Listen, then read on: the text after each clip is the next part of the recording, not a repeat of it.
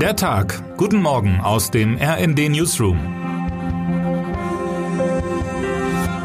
Es ist Dienstag, der 6. September. Deutschland geht in den Notbetrieb.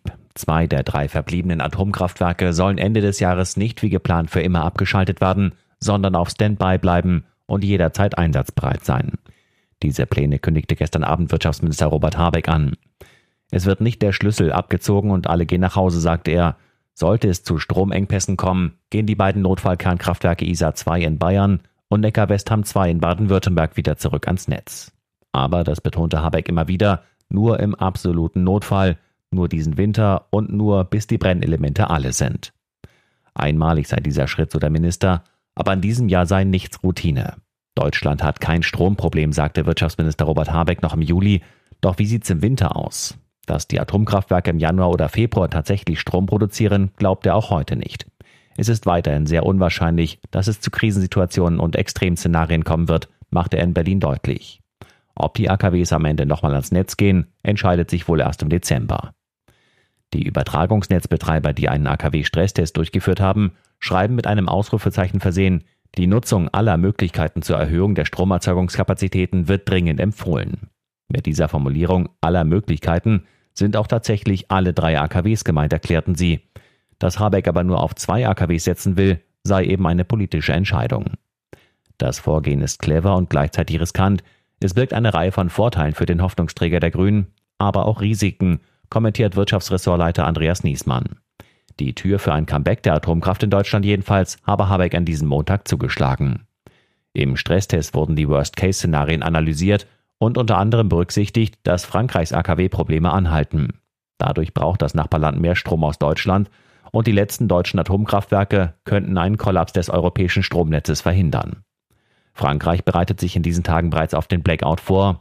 Das Land, in dem von 56 Atomreaktoren nur noch 24 Strom liefern, steht unter massivem Druck.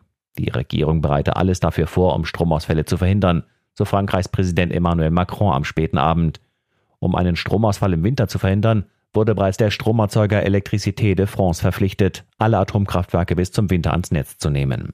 Alle einschließlich jener Schrottreaktoren, die wegen gravierender Sicherheitsmängel abgeschaltet wurden.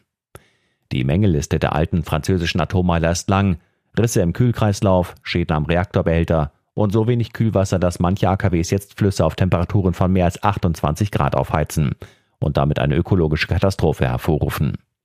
Ab Oktober sollen nun jede Woche ein weiteres AKW ans Netz gehen und Sicherheits- und Umweltfragen im Zweifel ausgeblendet werden, um die Versorgungssicherheit zu gewährleisten.